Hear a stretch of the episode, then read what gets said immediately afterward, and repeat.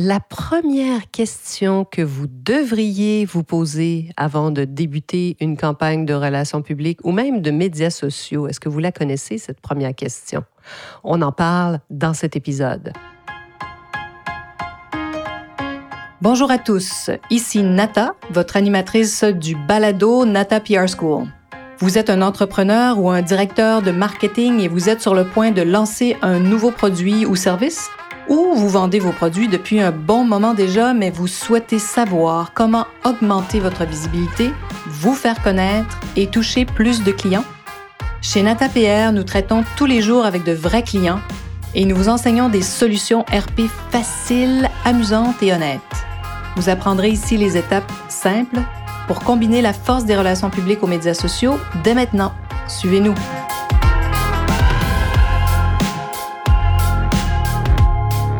Bonjour et bienvenue à ce 123e épisode du balado du podcast Nata PR School. Les relations publiques, la première question. Pour ceux qui nous découvrent euh, avec cet épisode, hein, qui découvrent la Nata PR School, sachez que nous avons un modèle en six étapes pour vous guider afin que vous puissiez créer par vous-même votre campagne de relations publiques ou même de médias sociaux. Euh, et ce modèle, nous l'utilisons tous les jours à l'agence NataPR, évidemment. Et l'étape numéro un de cet outil, qui est vraiment toute simple, hein, la première étape, c'est sans conteste aussi l'une des plus importantes parce qu'il s'agit de la première question à vous poser. Et pour ceux qui ne l'ont pas encore, notre outil, je vous l'offre aussi, bien sûr, hein, complètement gracieusement. Six étapes pour construire une campagne. Si vous regardez en bas des notes de ce podcast, vous le trouvez. Vous pouvez le télécharger, bien sûr, en échange de votre courriel. Je vous l'offre gratuitement. Alors la première question, quelle est-elle? Qu'est-ce qu'il devrait là, vous popper dans la tête? quelle est la première question que vous devriez vous poser? Bien, c'est la suivante. Pourquoi parlerait-il de vous? Qu'est-ce qu'on veut entendre par là? Hein? Pourquoi parlerait-il de vous? Alors ça, c'est votre cible. Pourquoi un journaliste parlerait-il de vous? Ou pourquoi un influenceur parlerait de vous? C'est ce dont on discute hein, aujourd'hui. Donc, alors pourquoi le journaliste du quotidien, par exemple, que vous lisez régulièrement, hein, le grand quotidien de votre pays ou le, un quotidien local peut-être, pourquoi il parlerait de vous? Alors, si vous lisez les articles de ce journaliste, par exemple, vous saviez qu'il est peut-être intéressé par des entreprises locales, euh, peut-être qu'il cherche aussi des entreprises qui signent des contrats à l'étranger.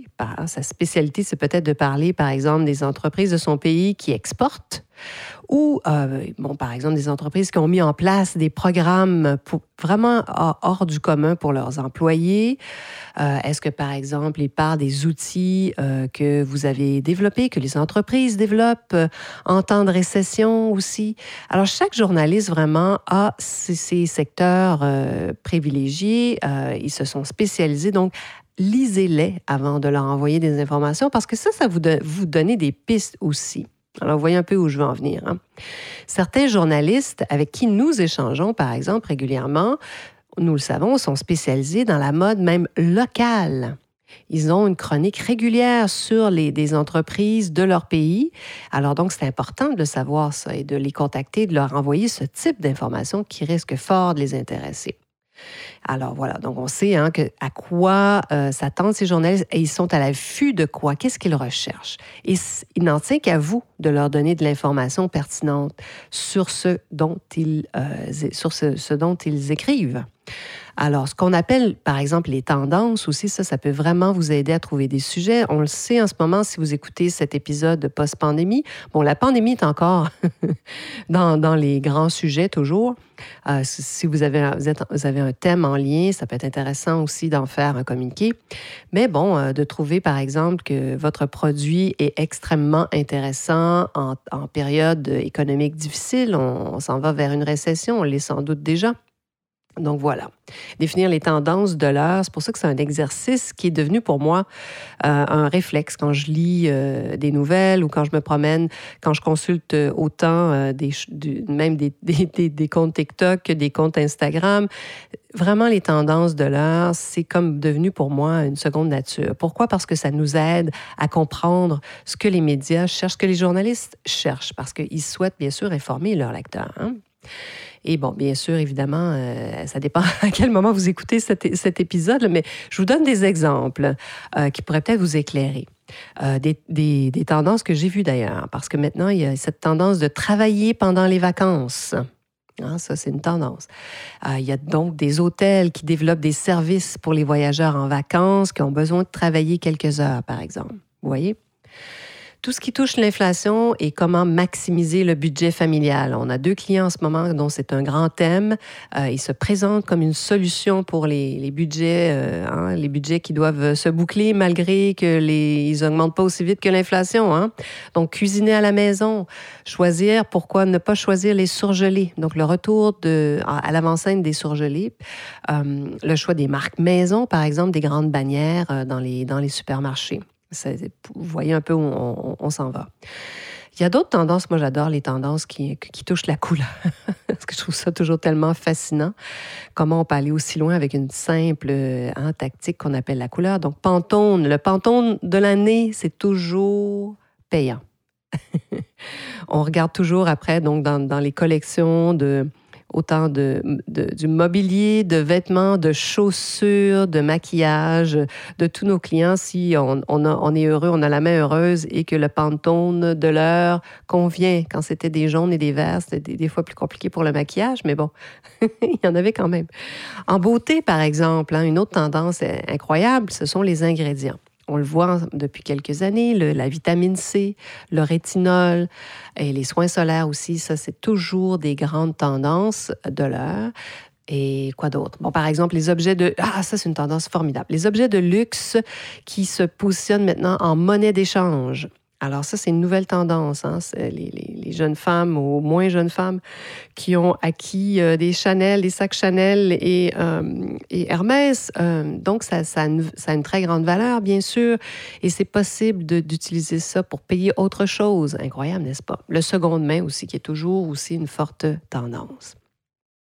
Donc, on a des clients qui proposent des nouveautés, bien sûr, mais qui aussi aiment, par exemple, qu'on parle de leurs meilleurs vendeurs et qui sont peut-être pas des nouveautés, n'est-ce pas? Donc, c'est souvent à travers ces tendances qu'on va communiquer. Euh, si votre client a un produit rétinol euh, qui n'est pas une nouveauté, mais qui est très tendance, vous voyez, c'est important de savoir que les journalistes aiment parler des produits qui contiennent ces ingrédients. Nous avons un formidable nouveau client qui est spécialisé dans les surgelés, justement. Alors voilà, donc comment on peut communiquer sur certains aspects? Mais ben, c'est sûr que l'aspect économique, nutritif, le sans gaspillage, hein, le zéro gaspillage, par exemple, ça représente vraiment d'excellentes pistes pour faire parler de cette marque en ce moment, de cette entreprise et de leurs produits.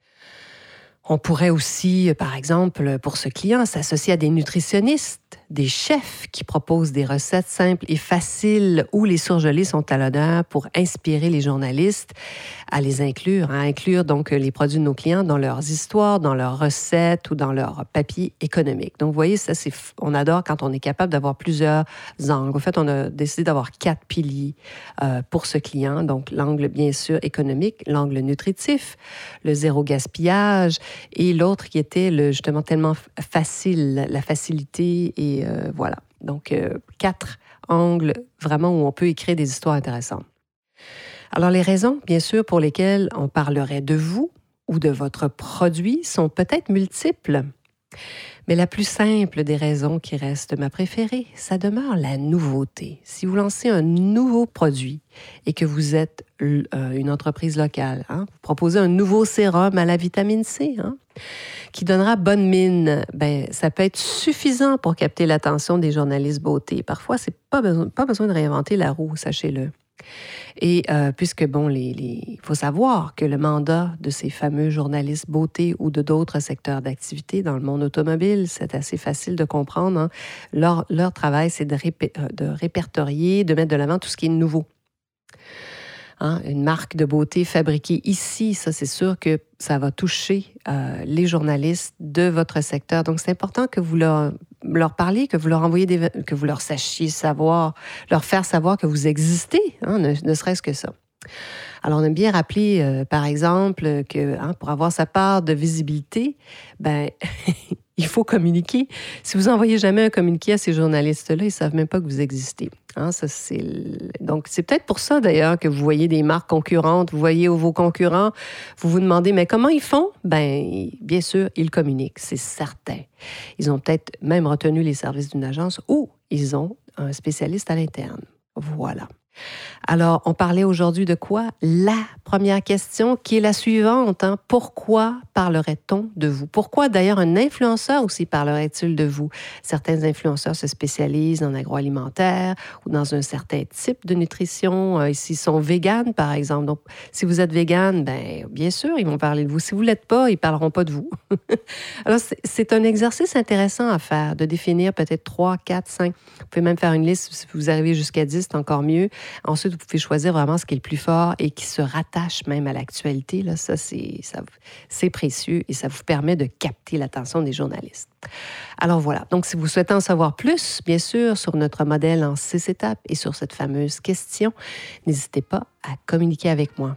J'espère que cette petite pause RP vous inspire et bien sûr que vous serez des nôtres la semaine prochaine.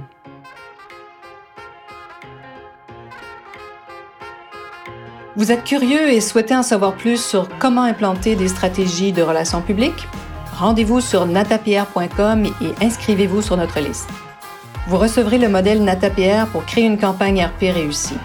Et si vous souhaitez devenir client, contactez-nous à nata.natapierre.com.